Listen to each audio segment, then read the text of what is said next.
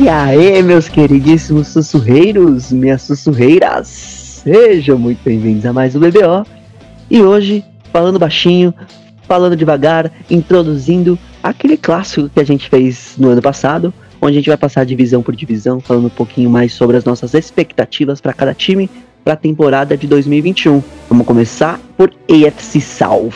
Luizão, vem de vinheta, por favor. Começa agora o BBO. Olha Jamanta, olha Jamanta, olha Jamanta, olha Jamanta, na linha de 5 jardas. E eu sou o Luquitas e hoje eu prometo não gritar tanto no seu ouvido. E aí, eu sou o Igão e eu queria defender uma tese que foi construída no grupo de WhatsApp esses dias de que o PlayStation 1 é mais divertido do que o PlayStation 2. Mas os dois são excelentes. Mas você queria defender então logo você queria dizer que o PlayStation é mais divertido? Sim, eu estou defendendo a tese que a gente construiu. Bom. Talvez você só era mais novo, por isso que você se divertia mais. Não, então, o argumento que eu usei é que quando eu ganhei meu Play 2, eu continuei jogando jogos de Play 1, porque eles eram pica nesse ponto. Entendeu? É, bo- bom dia, boa tarde, boa noite. Eu sou o João e, e hoje eu queria mandar um salve aí pra toda a galera que trabalha no Hard Rock Café Gramado. Oxi. E aí, aqui o Marcelisco queria mandar um abraço, um não abraço, pra você que acha que tá no mesmo time do Elon Musk. Eu não sei nem quem tá ouvindo esse podcast, falo com segurança, você não está no time do Elon Musk. Não torça a favor dele, jamais. Mano, qual que, qual que foi do Hard Rock. Café Gramado? Sei lá, eu quis dar um salve pra galera do, do Hard Rock Café Gramado, mano. Eles parecem Oh. ser ótimos funcionários. que tinha acontecido alguma Cada coisa. um escolhe seu salve, tá? Não, não, sei lá. Eu só lembrei deles. Animal, eu adorei, velho. Qual é a pergunta, minha Uma ótima equipe, ótima equipe, ótima equipe. Mas calma aí, você foi lá pelo menos, ou você Não, nunca fui. Nunca fui. Nunca fui pro Rio Grande do Sul. É bom que a gente não descubra que os funcionários do Hard Rock Café Gramado são os puto otário, né? Tomara que não, tomara que Você não, que mas já foi pro eu Radial tô- Café Gramado, por favor, comente aí. Por favor. Qual, o aí, otário. Como tá foi o atendimento? Você voltaria? O que você achou do cover, do cover as- artístico? O que, que você achou? Fala pra mim. É isso. Radial Café tem cover artístico? Tem, pô. Você uma não olhadinha no site você não deles. foi lá, mano. Eu dei uma olhada no site. Na internet o... Você não foi no site antes de fazer esse episódio, velho. Você não foi Café Não, eu Gramado. não fui no site do Hard Rock Café antes de ver esse episódio. Eu fui no, no site do Hard Rock Café, sei lá. Você só, você só... Quando- é, tipo, você tá vendo qualquer coisa inútil na internet sobre efeitos de substâncias ilícitas e você acaba no site do Hard Rock Café de Gramado. É, é meio assim mesmo. Às vezes acontece. É, nunca aconteceu, mas tudo bem, né? Eu não sei. Eu, bom, eu sou o tipo de cara que fica duas horas preso é, em vídeo de, de, de pessoas de origem asiática fazendo comidinhas mini. Nossa, já viu. Tá, pra começar o episódio. Já viu o vídeo de asiático comendo quantidades avassaladoras de comida? Já.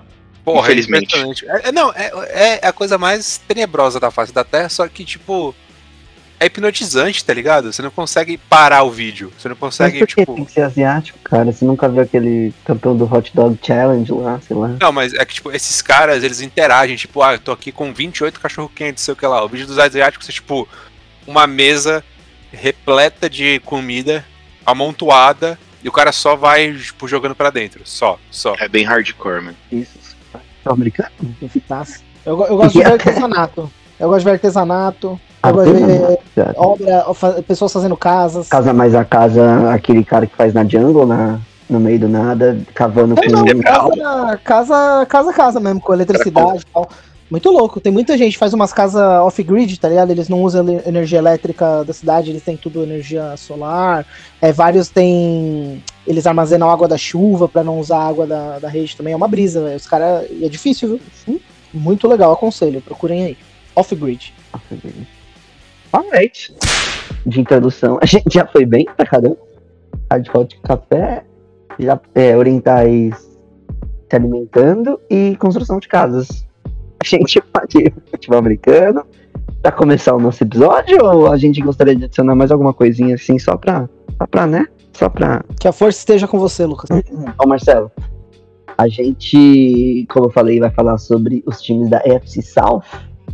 Times aí muito interessantes, que a gente teve movimentações na pré-temporada, que foram. Na pré-temporada, na, off-season, né? Que foram bastante, como eu posso dizer, significativas para cada um desses times. Com a maioria deles melhorando, e com exceção de um, né? A gente vai começar então de um, de um jeito bom, terminar de jeito bom, e a gente vai colocar aquele time que todos amamos aqui no meio deles, para que a gente possa deixar esse episódio mais interessante. Então, você que, quando eu perguntei, e aí, vamos dividir os times? Você falou, não, cada um fala tal. E agora a gente não vai. Não, não passei para você os times divididos. Vai ficar sabendo que a gente começa com Jacksonville Jaguars agora. Jacksonville Jaguars que terminou com a primeira escolha do draft do ano passado, né? Foi o pior time da temporada, ganhando apenas do Indianapolis Colts, Igão. E aí. Não, não, eles ganharam também um outro jogo aí. pô. Não, eles só tiveram uma vitória e foi do Indianapolis Colts. Foi um 15. Foi. Enquanto Um os Jets 15. foram 2-14. É, foi um, Isso foi um, foi um, foi 15. 15. Não vem fugir, não, que foi no primeiro É. jogo da temporada, lembramos bem, tá? Peço perdão, peço perdão. Achei que, tinha sido- achei que tinha sido 2-14, não sei porquê. Malandro, parece que foi em outro milênio que aconteceu essa vitória do Jaguars aí. Parece mesmo. Queridíssimo Gardner Minshew, que provavelmente vai perder a posição, né? Provavelmente não, perder a posição, tá bom. Aceito. e aí, a gente vai poder falar sobre mudanças na equipe de treinadores, principalmente de head coach. A gente vai poder falar da primeira escolha do draft, a gente vai poder falar da segunda escolha do draft que eles tiveram, que foi um, um erro, talvez. E eu vou chamar o Johnny Mika para poder falar um pouquinho mais. Ô, Johnny, quando as expectativas saem de ser o pior time da temporada, a gente espera que melhorem, como a gente falou no episódio do otimismo. Mas para esse ano, com um dos melhores prospectos da história do futebol universitário, com Trevor Lawrence, comandando o time Urban Meyer, Meyer também indo para NFL para mostrar um pouquinho do serviço dele, uma vez que ele já é um treinador histórico no, no college, né? O que, que a gente espera um pouco do, do Jacksonville Jaguars para essa temporada de 2021?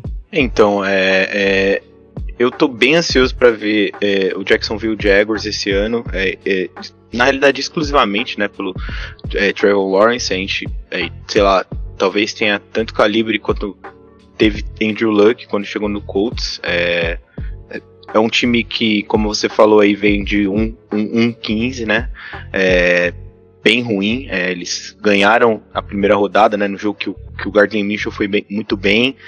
Até tava lembrando que é, ele fez uma entrevista pro é, aquele programa de futebol americano que passa praticamente é, todo dia na hora do almoço lá.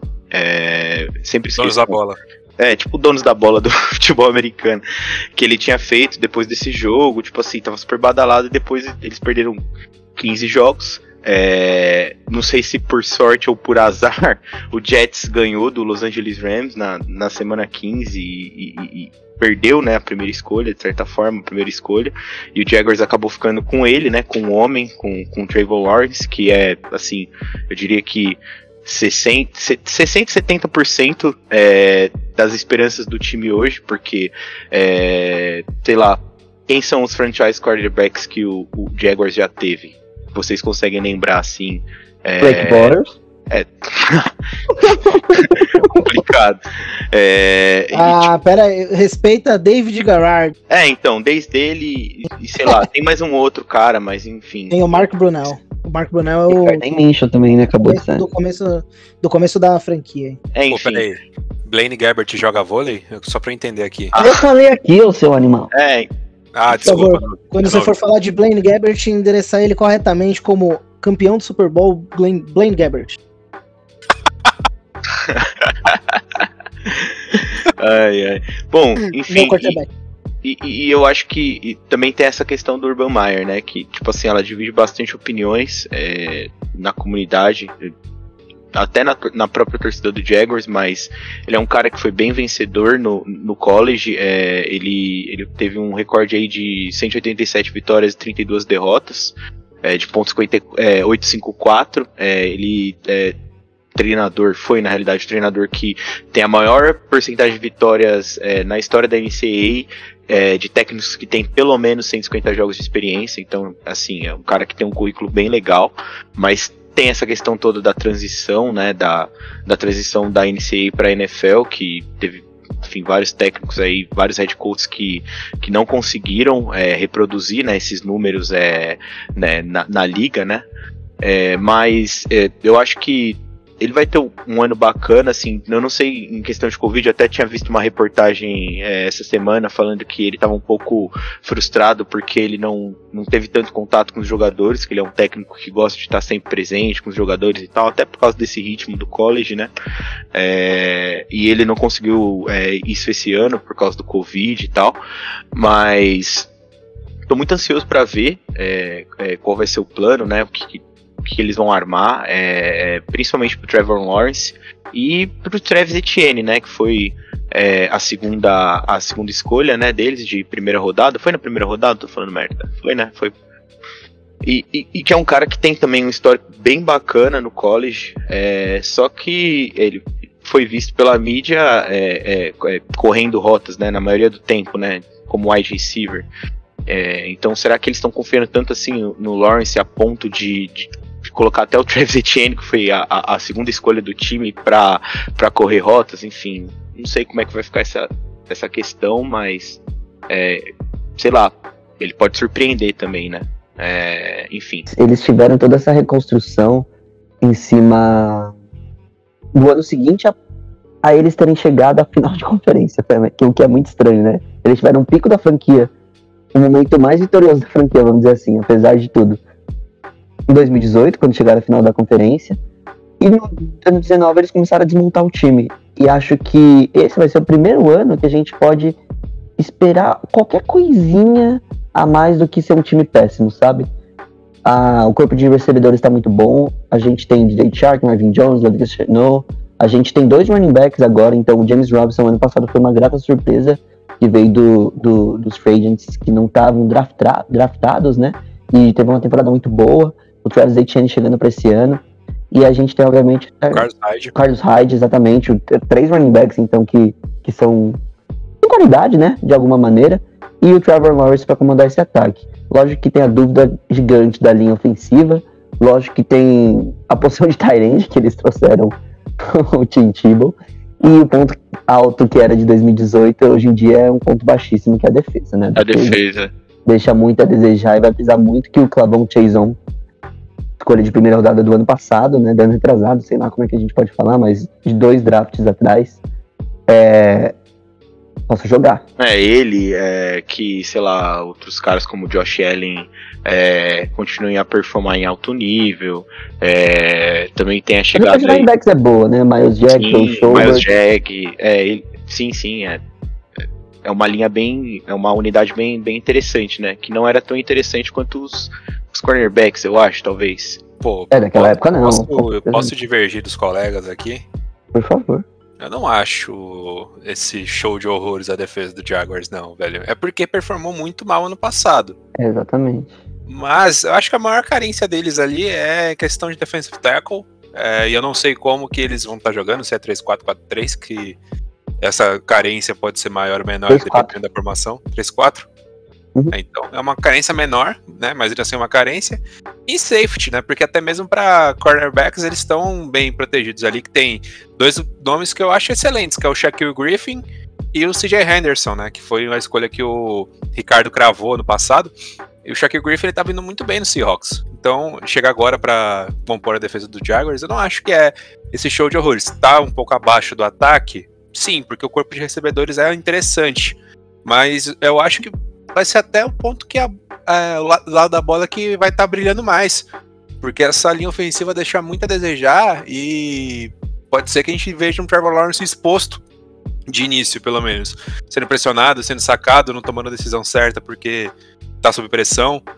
Então, é, eu acho que é capaz que a defesa seja mais protagonista do que a gente pensa a curto prazo, né? A curto prazo. Eu queria aproveitar o gancho do Igor falando bem do, do rival de divisão aí, é, e falar que eu, enquanto eu me preparava pro episódio, eu fui me pegando cada vez mais otimista com esse time, porque é, já falei muito mal do Urban Meyer, daqui a pouco falo um pouquinho mais, mas o, o Urban Meyer não é, é, um, é um bom treinador, né? Ele tem uma carreira que não, não é só os títulos nacionais que ele teve em Flórida ou o título que ele teve em High State. Ele foi um bom treinador em universidades pequenas, né? Então ele é um cara que, que é, Bowling Green e Utah, onde ele foi técnico do, do Alex Smith. Quando eu falo pequenas, eu digo mais de, de tradição, de disputar título, né? E ele pega um time que o Igor falou bem aí do ataque. Eu adoro esse grupo de recebedores do, do Jaguars. Acho que vai ser meio ruim pro Fantasy saber quem vai ser o cara que vai entregar. Mas eu gosto muito do Marvin Jones, o veterano que, que completa aí o, um grupo que, para mim, capitaneado pelo DJ Shark e Lavisca Chenot, né? Dois caras super jovens. Mas talvez esse time no fim do ano a gente esteja falando de como tem uma das mais jovens e promissoras duplas de running back da liga, né? Porque ano passado o Jacksonville Jaguars dispensou o Leonard Fournette, escolha de primeira rodada, que é, não tinha mesmo como eles manterem. É, desculpa, o campeão do Super Bowl, Leonard Fournette, e eles acabaram tendo que, tendo que tirar do chapéu alguma coisa e eles tiraram um baita jogador que é o James Robinson, que passou de mil jardas e é um cara que nem foi draftado. Então, junta isso com a escolha de primeira rodada do Travis Etienne, esse sim, um baita nome badalado, né? O running back da Universidade de, de Clemson, aonde ele jogava com, e aí, e aí a cereja do, do otimismo, que é o Trevor Lawrence, né? O, a fita de escolher o Trevor Lawrence não é que você fica otimista pro ano com o cara no seu time, você fica otimista para uns 5, 8 anos. É, não sei, acho que o Igor torcendo pro Colts pode até falar melhor, mas eu lembro quando o Andrew Luck entrou no, no Colts, que era assim, porra, pelo menos 10 anos de, de sossego na, na posição, porque é isso, você acha Eu não um quero cara falar que. sobre isso. É, exato. Eu não quero falar sobre isso. Até a dor toda, é só eu explico o quanto que. Só confirma o que eu falei. E aí é isso, dá pra ter muito otimismo. E eu gosto muito de algumas peças que eles têm na defesa, apesar de, como você bem pontuou, falta de defensive tackle, acho que tem muito a ver com o erro na, na aposta que eles fizeram no Taven Bryan. Mas, pô, CJ Henderson de dupla com o Shaquille Griffin, é, eu acho que tem, tem tudo pra incomodar, hein? E eu gosto demais, demais mesmo, do Miles Jack. E eu quero muito que ele vire um dos melhores linebackers da liga. Eu acho que ele tem esse potencial, mas por enquanto ele ainda não está lá. É, ele só tá gostando de dar soco na cara dos outros. É, assim, eu, eu, eu, tipo, eu acho que a chance. é, eu- eu, tipo, tem essa questão toda do otimismo, mas eu acho que há uma chance muito maior de a gente comentar mais do porquê o Travis Etienne não foi uma escolha boa, considerando a linha ofensiva do Jaguars e considerando também as opções que nós tínhamos, né, na escolha 25 foi a deles? Eu não lembro, né, por ali, 24, 25. Só quero concordar com escolher ele onde ele foi escolhido, não concordo. Mas ele já tá lá, né? É, então, agora já tá lá, mas enfim, né, Só quero concordar que não concorda, né? vamos, vamos, vamos ver o que, que o tempo vai dizer sobre isso. Então, aproveitar pra falar mal do Urban Meyer, porque, porque pra quem estiver ouvindo o episódio pela primeira vez, não tenha pego as outras vezes, eu acho que é importante sim é, jogar um holofote no Urban Meyer o tempo inteiro. Se ele vai ser técnico da NFL, coisa que eu acho que ele não deveria, que é um cara que já vem com uma nuvem muito negativa do, do universitário. A gente, eu comentei que ele foi campeão em Florida, foi campeão em Ohio State, dois lugares onde o que não faltou foi polêmica. Aliás, eu nem sei se é polêmica a palavra, eu vou chamar de erro mesmo. Em- na, na Flórida, que, onde ele foi técnico do Tim Tebow, o Tyrande do Jaguars, fico muito feliz da gente praticamente não ter falado dele, só agora. Ele foi denunciado por ter criado uma cultura super tóxica na, na universidade, no time. É, tinha um círculo de jogadores que ele confiava mais e, e diminuía a chance dos outros. E aí ele foi pro High State, onde ele também foi campeão. Só que lá ele recebeu a denúncia de que o técnico de wide receiver tava batendo na esposa, fez nada a respeito. Aí a esposa dele foi informada também, fizeram nada a respeito. E é isso, né? Chega agora no, na NFL, de novo, acho que é um cara que nem merecia a posição pelo histórico, mas manja do, do assunto. Só que se vai ser técnico, vai ser técnico comigo pegando no pé dele. e ele vai pegar, ele vai ter que aguentar o Marcelo até o final da temporada. Posso, posso só pontuar duas últimas coisas sobre o Duas Jaguars? últimas coisas, Igor no relógio. É, eu acabei sendo meio injusto aqui com a Ellie. Ela não é esse show de horrores, tá? Mas deixa muito a desejar, principalmente do lado direito. Acho que o lado esquerdo é muito bem protegido com o Karen Robinson e o Norwell, né? O Andrew Norwell. É, mas ainda assim, o lado direito sendo exposto pô, na, na AFC. E no calendário que o Jaguars vai ter, que é cruel, enfrenta Rams, enfrenta Bills, enfrenta é, Broncos, Jets, é, times que têm uma linha defensiva interessante, o lado esquerdo pode ser fulminante para acabar com todo o sonho do menino Trevor Lawrence a curto prazo de brilhar, tal como aconteceu com o Joe Burrow ano passado. Não estou zicando, tá? Mas acredito que isso pode acontecer. E a disputa de kickers, né, que existe dentro da franquia, porque o Josh Lambo, que é o kicker desde 2016, 2017, não lembro, se lesionou, e o Adrico Rojas apareceu como alternativa, foi muito bem no final, no resto da temporada. Quer dizer, muito bem na medida do, do, do Rojas, né? Que não é nada de excepcional. E até agora não há uma definição de quem que vai ser o kicker. Isso aqui pode ser bem interessante, porque kickers não ganham jogos, mas com certeza perdem. Então vamos ver até que ponto o Jaguars vai ser prejudicado por uma eventual escolha errada, que o Urban Meyer é bem capaz de fazer. É porque a gente tava falando da secundária, tem um cara que foi escolha de segunda rodada do, do time do draft que eu acho que eu queria chamar a atenção, da Universidade da Georgia, teve gente que projetou ele de sair antes, ele foi a primeira escolha da segunda rodada, que é o Tyson Campbell, cornerback. Então, olho nele. Como é o nome dele mesmo? Só pra manter o olho? Tyson Campbell. Tyson E Kane. já aproveita e fica de olho no, no Andrew Cisco, que vocês comentaram muito bem aí que não tem safety no time. O Andrew Cisco é uma escolha de terceira rodada que. que primeiro que eu gosto do nome. Segundo que é um- pode ser um bom jogador. Sempre pode ser, né? Até que ele prova, pro- prova o contrário. Até aí o Tim Tebow pode ser um excelente Tyrande, né? Pode ser. Ai, Até que ele prova contrário. Nossa. Mas eu uma gemidinha. é porque, é porque me doeu. Fico triste. Eu, eu armei essa pra mim, entendeu? Você, você deixou a bola levantada e o Igão se cortou. E eu apoiei. Foi tipo, sei lá, o Serginho Scapini nessa jogada. Você falou qualquer jogador de vôlei? Não, falei um líbero, que ele foi lá pra defender, entendeu? É, ufa. Você acha que eu sou assim, sem contexto nas minhas piadas? Não só, não é sério. É porque como a gente tava falando sobre levantar e cortar, me chamou a atenção você falar de um líbero. Ah, o Libra, ele faz o papel base ali, ó. Sem o Libra, você não teria recebido a bola, entendeu? Pra ir alguém levantar e outra pessoa cortar, entendeu? Eu fui a base disso tudo. Eu fui a cozinha, sabe? O baixo é a bateria Tá na bom. música, entendeu? É, vamos seguir com o próximo time. A gente vai falar do Tennessee Titans. Time que ano passado, ano retrasado, tinha chegado à final de conferência. Ano passado teve outra temporada que chegou aos playoffs, foi bem. E esse ano, ele é o time mais forte. A gente teve nada mais nada menos que Hulk. Oi? Mais forte. Eu creio que sim. Nada mais nada menos que Julio Jones para complementar esse ataque, junto com AJ Brown do outro lado. Um dos melhores wide receivers da década, né? E a gente tem a continuação da máquina de matar, que é o Derrick Henry, que a gente pensou que poderia ter caído no passado, depois da temporada monstruosa, e não. Ele fez uma temporada mais forte ainda. O Ryan Tannehill também não decaiu da temporada retrasada. E eu acho que a gente pode já entrar confiante que esse ano eles possam manter o mesmo trabalho no ataque apesar de ter perdido membros da comissão técnica, né? A gente pode entrar com a confiança que eles estão fazendo um ótimo trabalho nesses últimos dois anos. E junto com o Indianapolis Colts, com certeza são os dois favoritos para vencer essa divisão. Ô Marcelisco, eu vou te chamar para essa também. Eu nem te chamei ainda, né? Então vou te chamar dessa primeiramente, porque Tennessee Titans também se reforçou na defesa, com Bud Dupree principalmente. Acho que é um excelente nome. E você vai poder falar um pouquinho mais das suas expectativas. Aí depois eu quero que o Igão fale das expectativas dele, né? Porque, Igão, é, você já variou aí.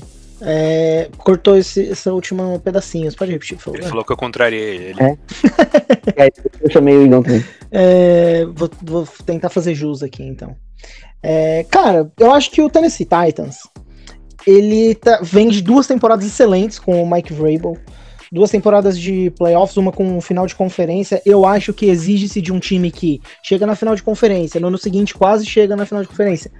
É, exige-se que o time, para ter sucesso naquela temporada, chegue mais ou menos nesse patamar, né? Então, acho que é um time que chega para brigar sim, como você falou, um dos favoritos da divisão. É, tem um ótimo treinador. Eu acho que a gente tem que falar que o Ryan Tannehill é um dos 10 melhores quarterbacks da NFL. Porra. É, Esse era meu eu- comentário. Esse era meu comentário. Esse era meu Dez? comentário. 10. Caralho, peraí. Alto ou baixo, você achou? É porque Achei. mais alto que isso não dá, né? Tipo, ele Achei. tá, sei lá, 8, 7 por ali. Pô, não, para, para, para, para, para. Tô tendo um treco. Eu acho que essa discussão, o Igor odiando o Ryan Tannehill e a gente gostando, e o Johnny, eu acho que ela vai ser resolvida com a saída do Arthur Smith, que é o coordenador ofensivo que acho que merece todos os aplausos do mundo, e agora tanto que ele vai ser head coach lá em Atlanta. É, esse ataque, eu acho que para os detratores de Ryan Tannehill, eu acho que a saída de um coordenador ofensivo bom, uma mente é, ofensiva criativa como a dele, que, sabe, é, que soube reerguer a carreira do Ryan Tannehill, essa que é a verdade, é, e usar muito bem o Derrick Henry, que acho que hoje, para mim, o melhor running back da NFL. É um, é um running back que temporada passada estava sendo falado na conversa para MVP.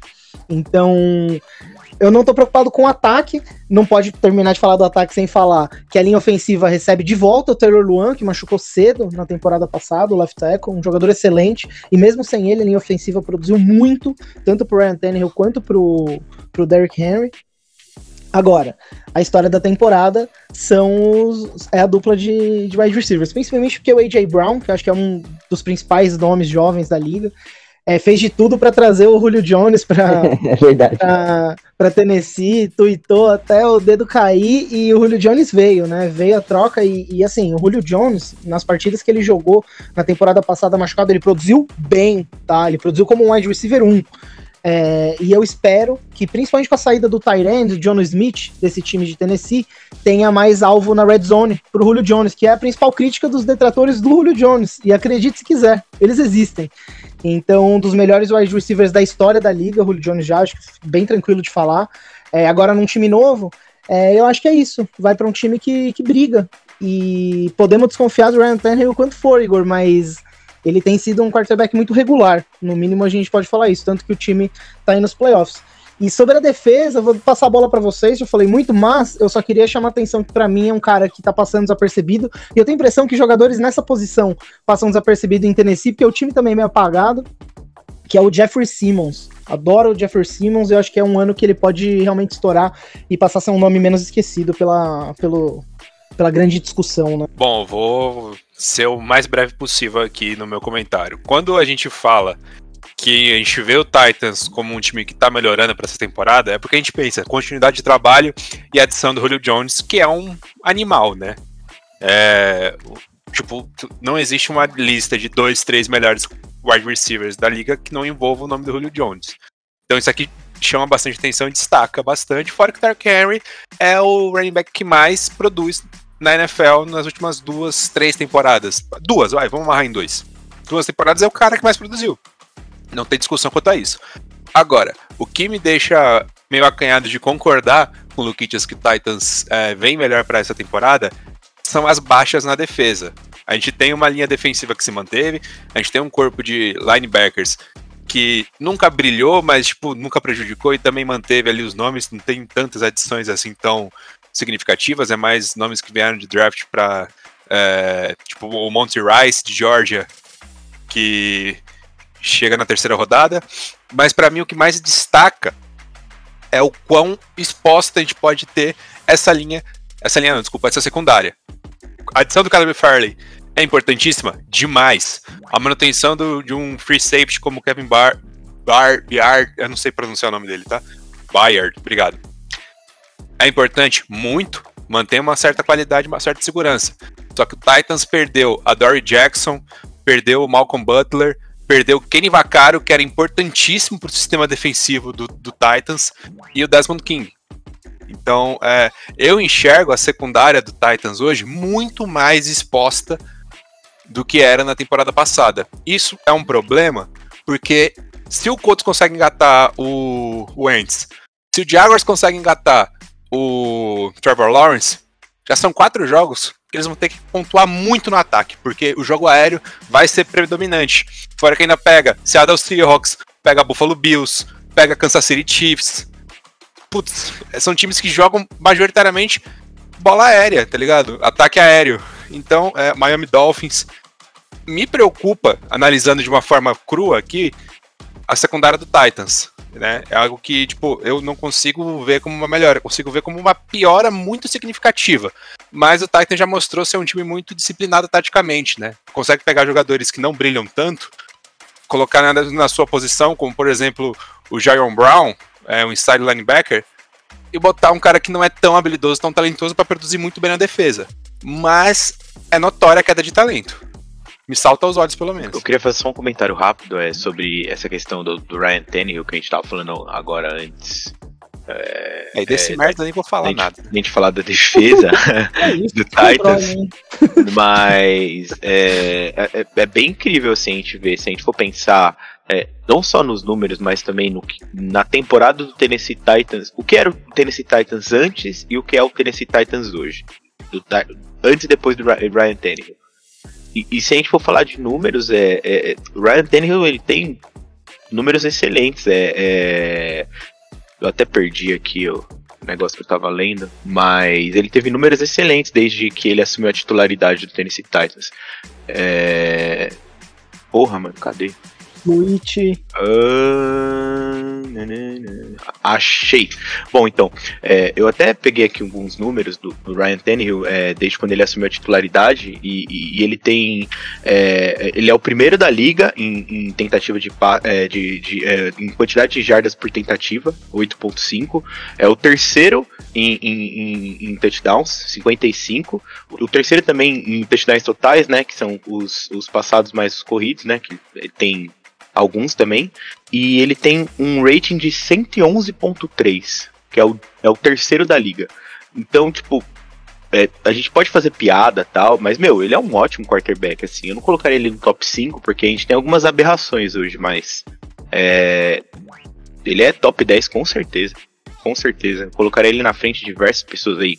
Kirk Cousins, Derek Carr. É, colocaria ele na frente até de alguns nomes aí que são muito hypados, como Kyler Murray. Colocaria ele na frente. Porra, sei lá, cara. Caralho. Porra, Tom Brady hoje. Não, Tom não. Brady hoje Não, também, por não. exemplo. Ah, É, considerando a última temporada, eu digo, né? Tô, tô- tô saindo da chamada, galera. Falou.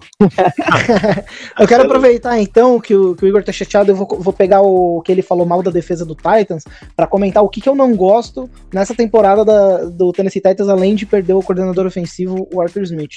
Eu não gosto nada do calendário do, do Tennessee Titans, um time com tanta dúvida, com tanto problema na defesa, começar a temporada pegando a sequência de Cardinals, Seahawks e Colts.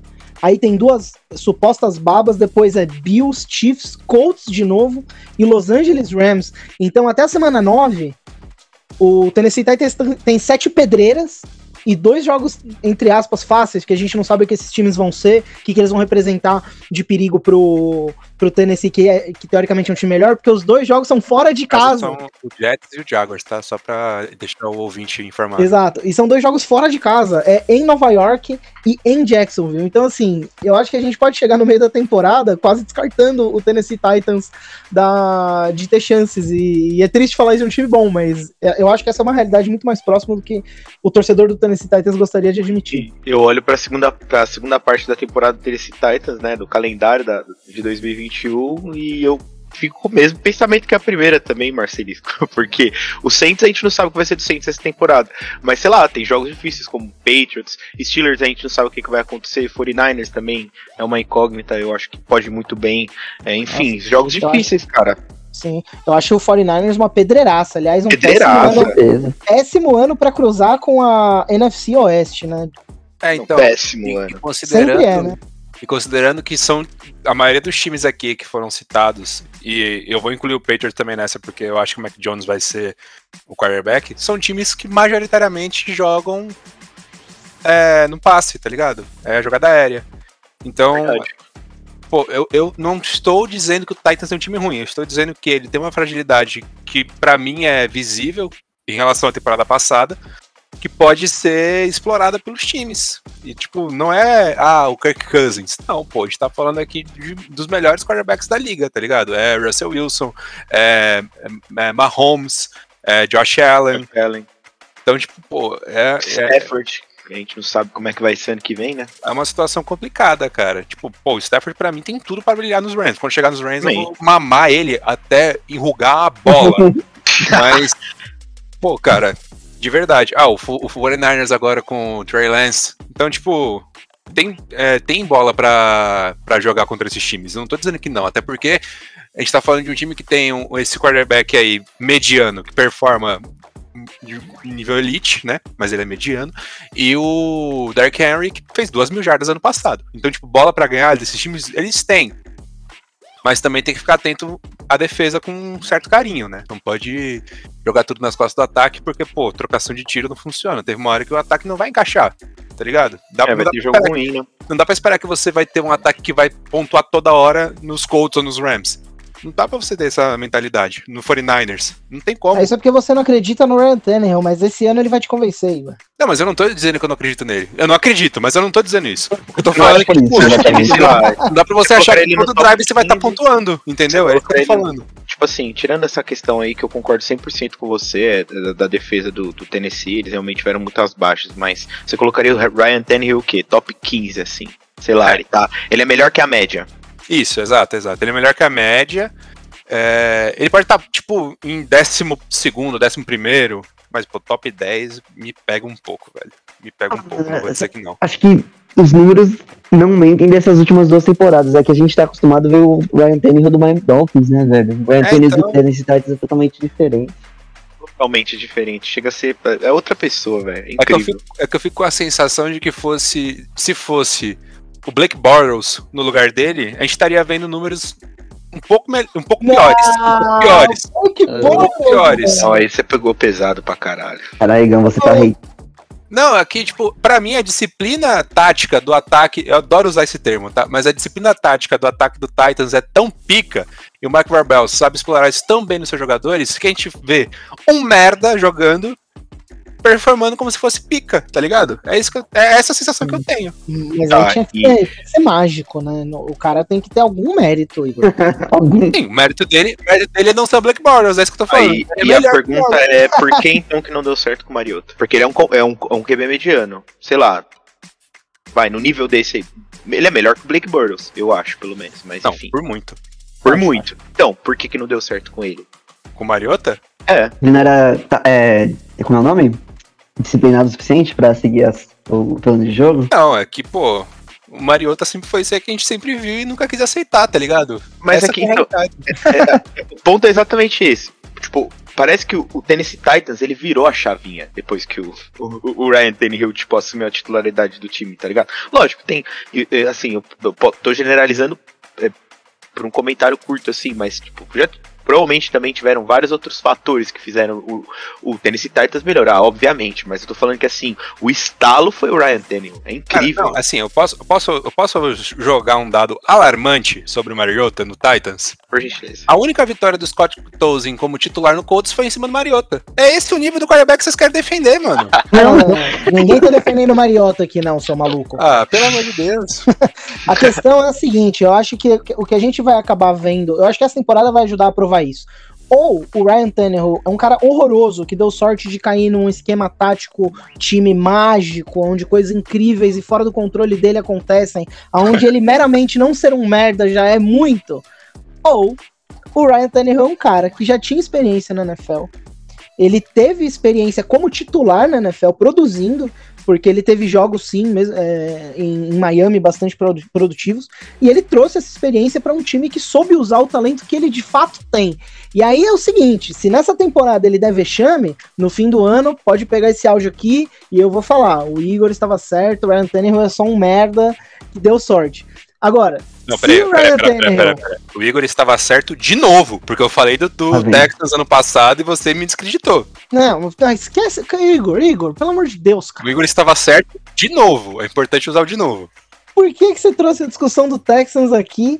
Que Não, é você que ele só também queria não estar está certo, correto. esse é o ponto. Eu só É. queria achar que tá certo. Se o Não, Ryan já tô Termine, puxando um finalize gancho que esse é o último tópico de time, Titans, por favor. Puxando um gancho pro próximo time. se o Ryan Tannehill bombar, é, eu acho justo a gente falar, é, realmente, ele tinha dado sorte, era o coordenador, o que seja. Mas se ele jogar bem, eu acho que já, já é tempo suficiente produzindo num time de playoff que entrega, que joga com os times grandes de igual para igual, é, a gente vai ter que começar a dar o braço torcer pro Ryan Tannehill. Não, então tá, vamos fazer o seguinte. Se acontecer o cenário que eu imagino, a gente pode oficialmente denominá-lo como Nick Foles da IFC? Nick Foles campeão do Super Bowl, tá? Interessante. Nick Eu- Foles campeão do Super Bowl. Assim, é, posso pensar um pouco sobre essa? Claro, pô.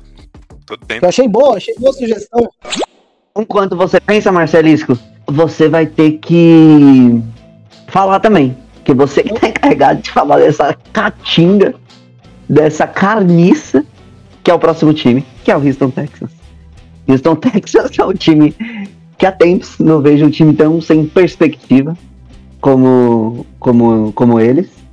A gente tinha um ponto brilhante, um outro ponto que era um ponto que estava se apagando ano passado, né? A gente tá falando de J.J. Watt e Deshaun Watson.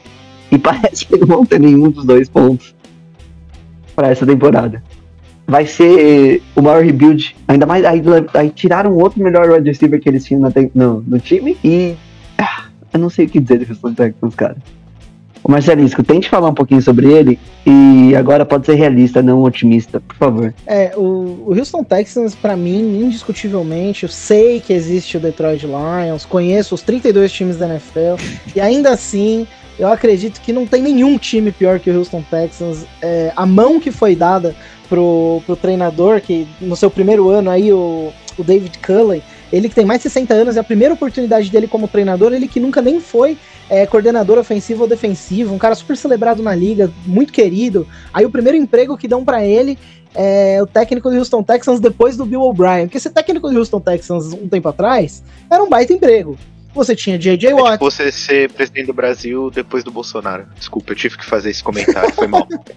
É, exatamente, cara. Você tinha o J.J. Watt, você tinha o Deshaun Watson, você tinha Tyron Matthew, já teve já Davian Clowney, uma das melhores defesas da NFL, é, jogador no ataque da com pau. E de repente o Bill O'Brien desmontou o time inteiro, mandou embora principalmente o DeAndre Hopkins, uma troca.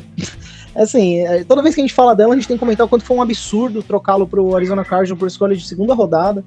É, Então, assim, o Bill O'Brien foi um treinador que desmontou o time. É um time que tá num, num buraco negro de alto astral. O Deshaun Watson, que é um dos melhores cinco quarterbacks da NFL, e, e acho que essa briga aqui a gente não vai ter, vai ter. Mas é um cara que abusou de mais de 20 massagistas no, nos Estados Unidos. E hoje o Adam Schefter deu, deu a letra de que ele. O Adam Schefter deu a opinião dele de que o Deshaun Watson não joga mais pelo Houston Texans, porque mesmo antes de virem, virem a, vir a público é, todos esses casos, ele já tinha pedido para ser trocado. Então o melhor jogador do time, depois que o time desmonta, o único cara que sobra, ele fala que não quer mais jogar com você, e aí você olha pro elenco do Houston Texans, é um elenco muito defasado. Você olha o que eles fizeram nessa intertemporada, eles praticamente assinaram, eles praticamente saíram contratando no free agency, que nem no Madden, depois que você só precisa tapar os buracos do time, mas eles fizeram isso desde o começo do free agency. Então eles não trouxeram nenhum jogador de destaque e assim, se você não concorda que eles não trouxeram nenhum jogador de destaque, eu tô louco para saber a sua opinião, a sua explicação. Quem é o jogador de destaque desse grupo, onde os, os principais nomes são Mark Ingram e Philip Lindsay, dois running backs, Cara, coisa que o time nem precisava, porque naquela diaba de troca que mandou o wide receiver de Andrew Hopkins para Arizona, o time pegou de Arizona o David Johnson. Então, se você vai pegar dois running backs veteranos para adicionar ao que você já tem, é, para não falar no Rex Burkhead, que é um cara que tem tudo para ser aquele jogador que só deram certo em New England. O grupo de wide receivers é um negócio que, se você que- que- quer ser muito, muito otimista, você tem que pensar que o Nico Collins vai despontar, porque o resto do elenco simplesmente não tem o que falar. As- das assinaturas de, do Free Agency, acho que os nomes que chamam mais atenção são Chris Conley, Dante Moncrief e Andrew Roberts, caras conhecidos por serem é, dicas sorrateiras de fantasy uns 5 anos atrás. O Houston Texans tem um grupo de wide receivers que acho que é, é isso, muito defasado. Se a gente for, for ter que, que escolher alguém aqui, acho que seria Brandon Cooks, mas eu acho que é um jogador que, que já não brilha tantos olhos, principalmente para um time que precisa de muitas peças. Então, pra- se você vai confiar o seu ataque no Brandon Cooks e o seu quarterback pode nem o- nem ser o Deshaun Watson, é muito complicado. E aí, para falar de quarterback, a gente fica, já que o Deshaun Watson tá passando por essas questões, porque ele é um merda, a gente fica com Tyrod Taylor, que é, é- já que a gente tá falando em não brilhar os olhos, eu acho que é exatamente isso que ele é, apesar de eu considerar muito competente, eu acho que é um, um quarterback que, que erra pouco. É, e a escolha, a primeira escolha deles no draft, que foi feita lá na terceira rodada, o Davis Mills de Stanford, que é um cara que ca- caiu nessa vaga aí, capaz dele ter muito mais chance do que ele imaginava de jogar pelo Houston. E, assim, nem comecei a falar da defesa. É uma, é uma desgraça atrás da outra. É, O Houston Texas é o tipo de time que, se o seu time não ganhar fácil, você vai ficar alarmado. Não, não, e a linha ofensiva? Ah, é o, é o mais quatro, né? é o Tanzil mais quatro, mas assim. É, acho que o time até já, já gastou uma escolha alta no Titus Howard, mas é isso, até as apostas que você consegue explicar também não dão certo, né? Então dá até aflição pensar muito no, no, no Houston Texans. Lane Taylor, que é um cara que, pô, veterano competente, mas essa altura da vida. É isso, se, se esse é o cara em quem você confia, já era. Não, o Bridge de center, pô, não dá. Se você me permite só fazer um adendo aos seus comentários sobre as 30 contratações que o Texans fez nessa intertemporada, que sim, foram 30 nomes, é, apenas um cidadão tem um contrato de para mais de três anos, que é o Cameron Johnston, que era Panther do Eagles. Apenas ele tem um contrato para mais de três anos. Todo o resto é contrato de um a dois anos, e a grande maioria de um ano. O que mostra um planejamento surreal, tá ligado? É surreal. Porque, tipo, você não tá nem querendo pegar valor no atleta para depois você trocar. Porque tem uns caras, tipo, de 25, 26 anos que ainda tem lenha para queimar dentro da liga, tá ligado? Não é só veterano, não é só o Lane Taylor, por exemplo, ou o Andrew Roberts de 33 anos, Mark Ingram de 31. Tem uns caras ali que pode ainda apresentar alguma coisa, tá ligado? É, o Desmond King, por exemplo, tem 26 anos. Como é que assina um contrato de um ano com o Desmond King? É para ele se provar? Pô, pegava dois, três anos e aí se não desse certo, tentava trocar. Ele tem mercado, tá ligado? Desmond King tem mercado. Então, tipo, pra mim é assustador não só o elenco, mas o planejamento do elenco. Isso aqui não é um rebuild. Isso, tipo, você vê pensando, ó, um ano só, ano que vem eles estão enchendo isso aqui de pique. Não, isso aqui não é um rebuild, cara. Isso aqui é um desespero. Cara, o que eu acho mais legal no que você tá falando, Igão, é que é, é realmente isso na essência, porque se você tenta comparar, por exemplo, a falar, fazer uma brincadeira, sei lá, do tipo, ah, o, o, o Texans desse ano vai ser o, sei lá, o, o, o Jets do ano passado, vai ser o, o, o Jacksonville Jaguars do ano passado. E tipo assim, eu pelo menos enxergo, sei lá, o Jacksonville do ano passado, que teve a primeira escolha, anos luz na frente desse Texans. É bizarro. Nossa, verdade. Bizarro. É verdade. Bizarro. E, e assim, isso, e, e, é um time que, além de tudo, é isso. Ficou muito famoso, né? Falar em trust the process, confie no processo, principalmente com o Philadelphia 76ers na NBA. Mas essa é uma fala que é sempre falada de times que estão entregando a rapadura para ter escolhas altas, para no futuro construir uma base mais sólida, né? Mas você não consegue nem falar isso em Houston, porque eles não têm escolha é, de draft para conseguir montar o time no futuro. Então, mesmo que eles vão, vão muito mal, eles vão ter pouco. Eles ainda tem muito buraco para conseguir tapar em, num período de médio prazo até. E isso tudo sem pensar que é um time que tem um, um, um problema muito disfuncional no, na cartolagem, né? Que desde que caiu o Bill O'Brien, que tinha esse trampo de ser o general manager também, inclusive ele era mil vezes melhor técnico do que general manager, esse foi o maior problema da vida dele. O, o time, depois que ele saiu, ficou com o Jack Easterby, que era um cara que meio que uma figura meio, meio sombria nos bastidores do, do Houston Texans e acabou conseguindo contratar o Nick Casario, que era funcionário do New England Patriots e um cara que já estava há anos sendo cobiçado é, como general manager dos times que demitiam seus general managers. E finalmente ele consegue um, ele sai de New England, coisa que ele nunca tinha feito, para ir parar nesse desastre. Então, o que esperar, né? O que esperar do Houston Texans? Eu acho que num, num cenário muito otimista a gente pensar que assim, literalmente qualquer coisa que vier é lucro. O problema é que assim, o que, que pode vir? Primeiro escola do draft, eu acho. É o que é, tem a perspectiva, não? Eles podem ter encontrado um bom jogador. Acho que o Nico Collins, que eu comentei, é um cara que tem, vai ter espaço para jogar, justamente porque não tem ninguém que tenha muito destaque. O Davis Mills, é, se o time acabar acertando essa loteria de pegar um quarterback bom na terceira rodada, no desespero, como eles acabaram de fazer com o Davis Mills, eu acho que assim, dá pra você sonhar com muita coisa, mas é isso. Literalmente, qualquer coisa que aparecer daí, um novo, um novo All-Pro, numa posição aleatória, o que vier é lucro. Mano, pra mim, o grande espaço mesmo de todos os cinco jogadores draftados, para mim é do Braven Jordan, que é a Tarente de Miami. E não é porque ele é um jogador que salta os olhos, não, não, não, não. É porque não tem Tyrande no elenco. E aí ele pode ter um pouco de brilho nisso, tá ligado? Aí, ó, imagina, eles acham o novo grande Tyrande da, da NFL. Eu acho que é, tem que torcer pra umas coisinhas meio assim, né? Eu tenho, eu tenho impressão, não sei se vocês lembram, para mim esse Houston Texans vai ser ainda pior do que aquele 49ers do Jinton Sula. Mano, pra mim vai ser pior do que aquele Lions do Dan Orlovsky. 08. É, então, eu tinha, eu tinha uma, uma, esperança que o Lions ia ser o, o primeiro escolha nesse ano, né? Só que quando vem a notícia de que o Deshaun Watson pode não jogar a temporada, e aí chega pessoas como Adam Schefter compartilhando a opinião de que isso pode se tornar verdade, pô, o cara, o cara já deu a barrigada dele esse ano, tá ligado? Se ele vai soltar uma opinião, ele tá se embasando em alguma coisa, pelo menos. Até porque ele falou isso pro Pat McAfee, né? Então, eu acho que ele tem algum embasamento para tá sugerindo isso. Sem o Deshaun Watson, pô, é terra arrasada total, velho. Sobrou nada, sobrou nada. Era exatamente o comentário que eu ia fazer agora. Eu tô totalmente com você. Eu falei dos Lions alguns episódios atrás, é, de como eu acho que eles têm, assim, muita chance. Aliás, alguns não, né? Foi no último episódio. Tô ficando maluco. É, é o último episódio que você gravou. Sim. É o três episódios atrás. Exatamente. É, é, eu, eu tinha falado que o, o Lions ele tinha tudo pra ser a primeira escolha do ano que vem, mas assim, sem Deshaun Watson é isso. Não, não tem mais o que adicionar. é- eles estão anos luz assim. Anos do- desse time do Texas, que sei lá quantos anos vai demorar pra ser reconstruído.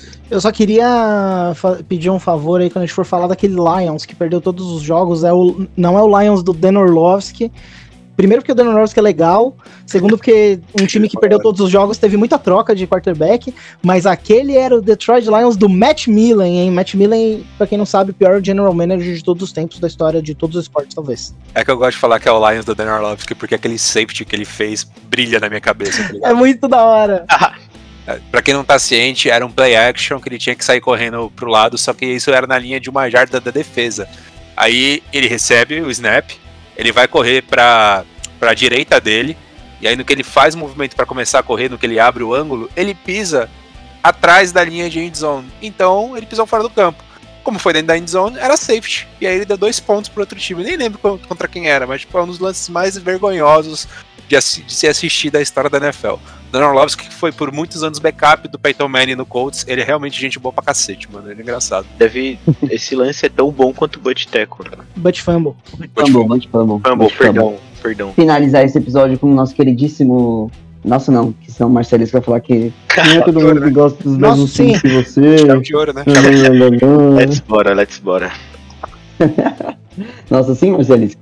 Mas, Achei gratuito, né? diferentemente do que no passado, gratuita não, a gente tá aqui, ó, toma lá da cá, tá bom? Morde a só. Você que leva Tá, pro pessoal, cara. Eu não lembro o episódio do ano passado, eu acabei passando um Indianapolis Colts pra outra pessoa, não foi? E dessa vez eu não vou fazer isso. Ô, Igão, Canalha. por favor, fala sobre o seu time Indianapolis Colts, que acaba de perder um dos maiores quarterbacks da história do universo planeta Terra, o maior número de filhos. Philip Rivers teve uma temporada ok. Foi a temporada de redemption dele e não teve redemption, né? E trouxe outro quarterback que precisa de redemption, precisa de uma redenção. E precisa mostrar que estava defasado, desgastado, melhor dizendo, na outra equipe e que agora ele pode sim ser protegido, ele pode sim voltar ao teu futebol americano que ele apresentava há não sei quantos anos atrás, quando ele machucou e o Nick Foles foi campeão no lugar dele.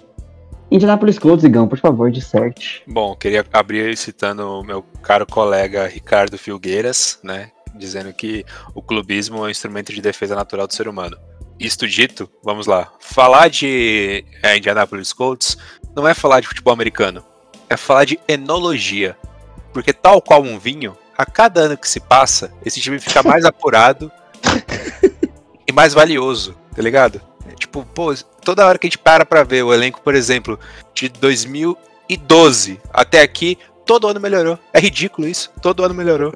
E tipo, pô, pra mim atingir um patamar que eu não estava esperando. Quando eu olho pra esse time no papel, eu penso, é sacanagem o que o Madden vai fazer, porque ele vai nivelar jogadores por baixo. E eu tenho certeza que quando sair o Madden 22, a gente vai olhar e vai ter, por exemplo, Darius Leonard, overall, 88. É uma sacanagem. É uma sacanagem.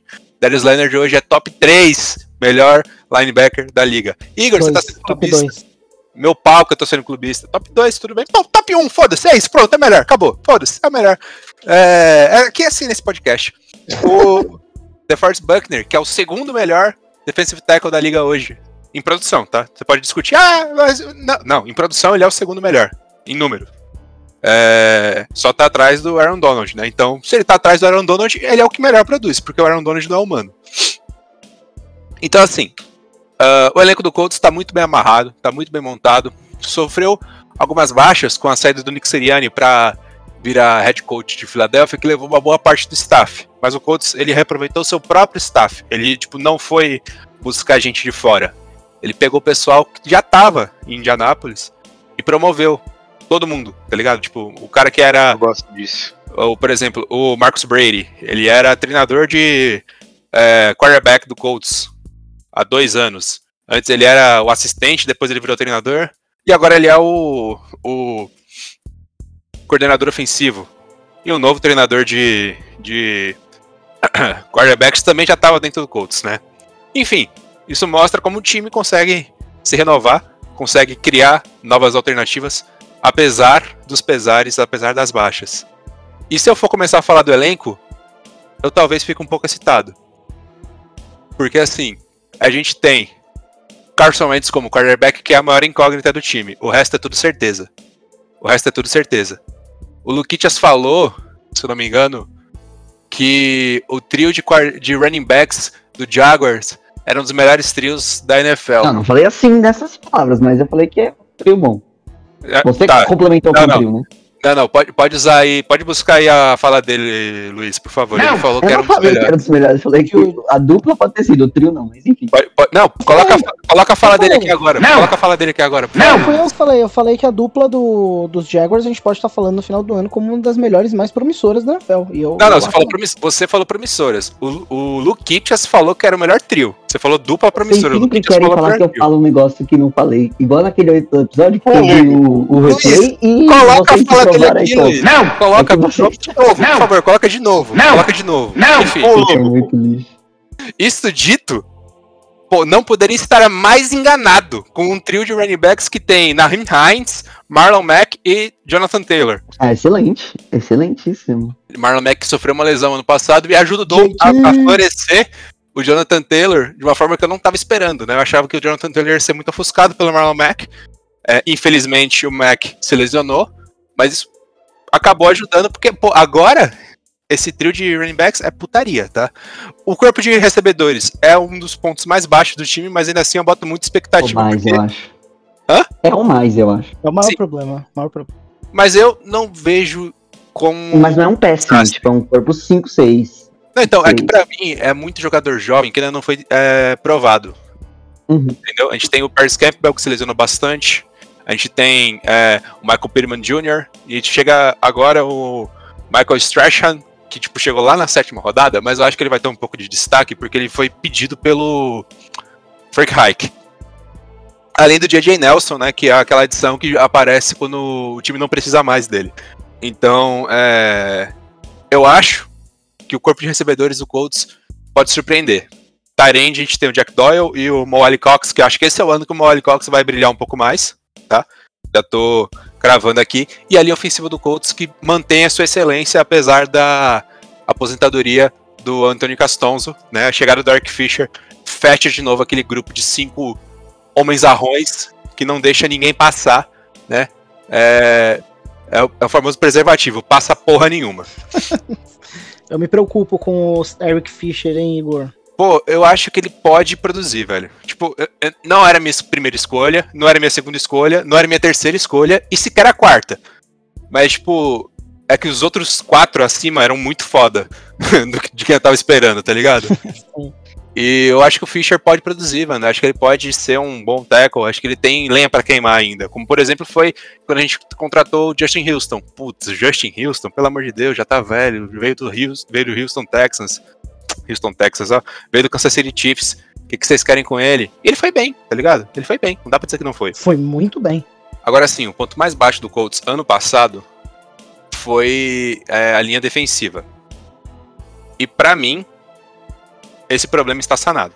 Tipo, eu já estou resolvendo aqui, já estou cravando. A linha ofensiva do Colts pressionará nessa temporada.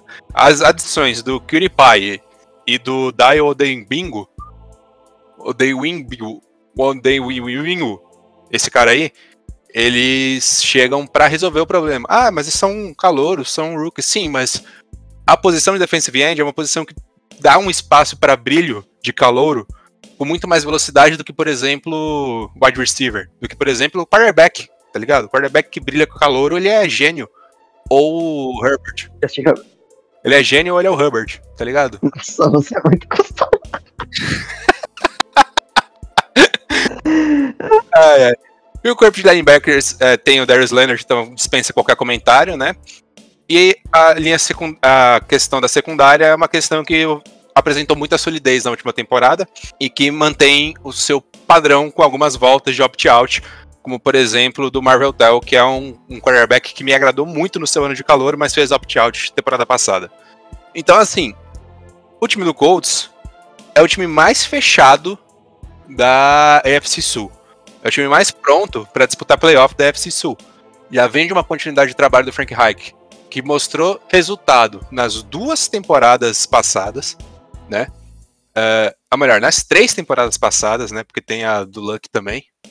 É, é uma continuidade que agrada a torcida, que agrada ao, à família Irsay e que já tem as suas marcas muito bem definidas. Hoje, quando a gente pensa no Colts, a gente pensa num time que tem uma linha ofensiva muito sólida e uma defesa que garante o jogo. Mas tem a questão do time não ter um quarterback muito definido e também não ter um corpo de recebedores, não ter um corpo de recebedores muito confiável. Fechando a questão do Carson Wentz, a gente resolveu o problema. E o Carson Wentz, eu tô fazendo um monólogo aqui, tá? E fechando o Carson Wentz, é, é o cara que trabalhou com o Frank Reich no seu auge. Quando a gente viu o Carson Wentz brilhando, quem estava responsável pelo trabalho técnico dele era justamente Frank Reich, que hoje é o head coach do Colts. Logo, eu só consigo confiar de que a volta do Carson Wentz vai ser fulminante, vai ser devastadora, vai ser acachapante ah, você tá sendo clubista? Não, eu estou falando fatos. Entreguem logo o anel pra gente. Pode me dar o seu anel. Pode me dar o seu anel. Carson Wentz, aliás, campeão do Super Bowl, tá? É sempre importante lembrar disso. campeão é. do Super Bowl. Quase é, foi MVP naquela temporada que ele foi campeão do Super Bowl. Se não fosse a lesão, ele seria o MVP. Então, Passa o anel pra gente logo. Pode me dar o seu anel. Pode me dar o seu anel. Que a gente vai ser campeão esse ano. É, antes de falar do Carson Wentz, eu queria. Você falou aí da linha defensiva do Colts. É, eu acho que apesar de de fato não ter tantos nomes assim já estabelecidos, tem um que eu acho que uma das grandes trocas da história da franquia, que é o do Force Buckner, né, que chegou do, do 49ers e, e eu acho que se tem um cara bom, se tem um cara bom pra estar tá de um lado de um calouro como o Quiripay, Quiripay, é, é ele, né, e falando no pai, é um negócio que me deixa louco é que um, é, um, é um jogador que foi escolhido na 21 primeira escolha pelo Indianapolis Colts, mas ele podia muito bem ter saído no top 10, principalmente se você pensar no talento puro dele, né? Então, para uma defesa do Colts, que no ano passado já teve um ótimo desempenho, eu acho que é uma das melhores defesas da NFL, pensando aí na metade uhum. para cima, pelo menos, é, mas também porque tem um excelente coordenador defensivo. Eu acho que um dos próximos head coaches é, já poderia talvez ter conseguido uma, uma chance de head coach esse ano, que é o Matt Eberflus. Eu gosto muito dele como coordenador defensivo. E, e aí, já puxando pro. Falando em técnico, mas já puxando pro Carson Wentz, eu gosto demais do Frank Reich. E eu acho que o Frank Reich se reencontrando com o Carson Wentz, para mim, é uma das grandes histórias da NFL nessa temporada. Porque o Carson Wentz é um cara que já mostrou ser talentoso, mas parou. O Frank Reich é um cara que precisa de um, de um quarterback hoje como head coach, e ele foi o coordenador ofensivo que fez o Carson Wentz ter a temporada de quase MVP dele lá em Filadélfia. Então. É, e depois que ele saiu de Filadélfia, o Carson Wentz nunca mais foi o mesmo, né? Exatamente. E todas, e todas as coisas que foram faladas para justificar o Carson Wentz cair de desempenho é, todas elas vão ser respondidas agora. Porque, ah, porque ele tá sem o Frank Reich, agora tem o Frank Reich. Ah, não tem ofensiva, agora tem ofensiva. Ah, não tem defesa no, no, pra, pra, pra ajudar. Corrido, ah, agora corrido. tem defesa. Então, assim, é, exato, jogo corrido, pra mim, o Jonathan Taylor, cara, é, falar nele como jogador é incrível, eu quero falar nele no Fantasy. Se você. Ele, pra mim, deve sair no top 5, top 8 jogadores do Fantasy, merecido. Eu acho que é um dos próximos. Da próxima geração de running back, tem o Jonathan Taylor capitaneando. É, então, assim, acho que é um grande time. O Carson Wentz tem tudo para responder todas as dúvidas de todo e todas as críticas de todo mundo que pega no pé dele. E se ele não responder, é porque já era. E é, só pra citar aqui o pai, né, o Pai, ele não tava pai. na parte do Colts. O Colts achava que tipo, ele não ia cair na 21 em nenhuma hipótese, então eles nem gastaram muito scout com ele, tá ligado? É, tipo, os caras consideravam ele tão bom, mas tão bom, mas tão bom que não ia sobrar. Tanto que na hora que sobrou foi até um susto. Ficou, tipo, tem uh, filmagens, um documentário que o Couto sempre faz, o Draft, né? Que é. Puta, fugiu o nome agora. Mas eu já recomendei mil vezes, então se você voltar alguns episódios, você vai ver que eu recomendei esse, esse documentário. Gera um impacto para todo mundo que tava na sala do draft, tá ligado? O Frank Reich e o Chris Ballard ficam surpresos quando veem que, tipo, o Kuripai tá sobrando e vai cair para 21. Então, é, é realmente, mano, uma escolha que pode ser um verdadeiro steal. E importante ressaltar que ele é da Guiné, tá? Ele é da República da Guiné, ele é africano. Aí. Fugindo um pouco do padrão de jogadores estadunidenses. Qual, da, qual das três Guinés? Não, ele é da Guiné Bissau. Eu falei Guinéia, mas ele é da Guiné-Bissau, desculpa. É a portuguesa. Não, é a portuguesa? É, tem a Guiné-Bissau que foi colonizada pelos portugueses, a Equatorial que foi pelos espanhóis e a Guiné-Guiné, que hoje em dia é chama- chamada de Conakry, que acho que é a capital, Ah, é, tá, lá. que é a Eu- francesa. Eu sou, eu sou um imbecil. É a Guiné-Guiné, não é a Guiné-Bissau. É a Guiné-Guiné, que é a francesa. É, por qual o nome capital é dele, né? Que a capital é Conakry. Isso aí. Não, o Igor falou que ele era um imbecil e eu discordo, entendeu? Eu quero registrar aqui. Discordo veementemente. Ai, caralho. Amiguinhos, acho que estamos. Chegamos ao final de Ah, o, FC South, o né? João não vai dar aquela lambidinha no meu time, não? Não, não merece, né? Merece? Não o João, o seu time, no caso. Não, é, é Você assim, não merece? é, a gente tomou a surra do Colts ano passado, eu não posso falar nada. Então é isso. Eu acho que é um elenco muito bom, eu acho que a história do Carson Wentz tem tudo pra ser uma história de malhação, assim, uma coisa linda, uma reviravolta, sabe? Ô, eu queria Plot twist. Eu queria fazer- aproveitar que o Igor tá todo cheio de si agora aí, falando do time dele, pra apontar a mesma coisa que eu apontei no calendário do Titans, porque se o calendário do Titans é difícil, inclusive porque pega o Colts, o calendário do Colts é difícil porque inclusive pega o Tennessee Titans. E começa com uma sequência de Seahawks, Rams e Titans.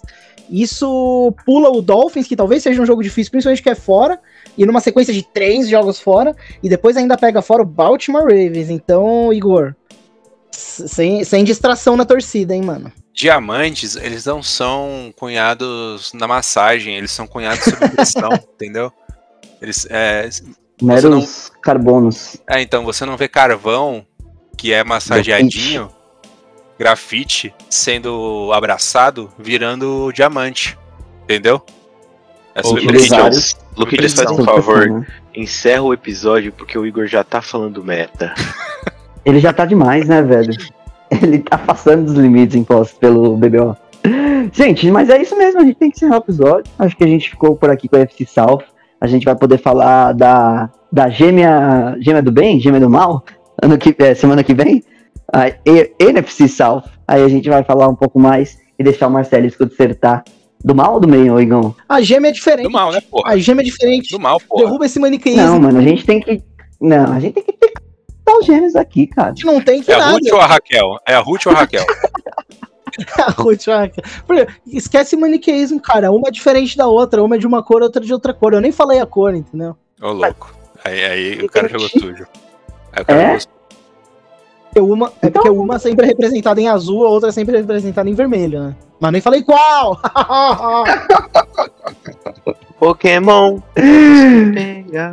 Finalizamos o episódio. Recado final a gente deixa pra depois ou vocês querem dar o recado final? Recado final aí, vocês têm 10 segundos cada um na ordem que vocês quiserem aí. E eu vou fazer minha janta. Adeus, pessoal. Semana que vem tem mais. Um beijo na boca de vocês. É nóis. É isso. Volta com a Léria. Beijos. Vocês- Vocês querem mandar um tchau pra galera hoje ou vocês preferem dar um tchau pra galera no começo do episódio que vem? Eu queria mandar meu tchau. Eu queria mandar meu tchau pro Luquitas, então. Fica aqui. Achei excelente a sugestão. Ele Eu meteu não vou dar um. Ele meteu um. é, o meu tchau hoje vai ser remissivo, excelência. eu Então, só quero então- que essa parte aqui esteja no começo do episódio semana que vem, tá? Não, não, essa parte vai estar no final desse episódio. Esse é o final desse episódio. Eu não tô mandando tchau pra ninguém. Inclusive, eu quero que, se você estiver ouvindo e chegou até aqui, saiba que nós temos um compromisso no próximo episódio, que é o de eu te dar tchau desse encontro. Porque nesse encontro aqui eu só tô dando tchau pro Luquitias, apresentador do programa. Então, tchau, Marcelisco. Tchau, Lucas. Mais Lucas, ninguém. boa janta, meu lindo. Obrigado. E aí, semana que vem a gente termina esse tchau aí. Um beijo. Mano, acabei de ver, eu comprei um, um hambúrguer aqui que tem um símbolo do Texans. É porque é Ah, um eu nome conheço. muito genérico. Eu né? conheço essa marca. Como chama? Como chama? Bom bife, não é tão bom bife. Não.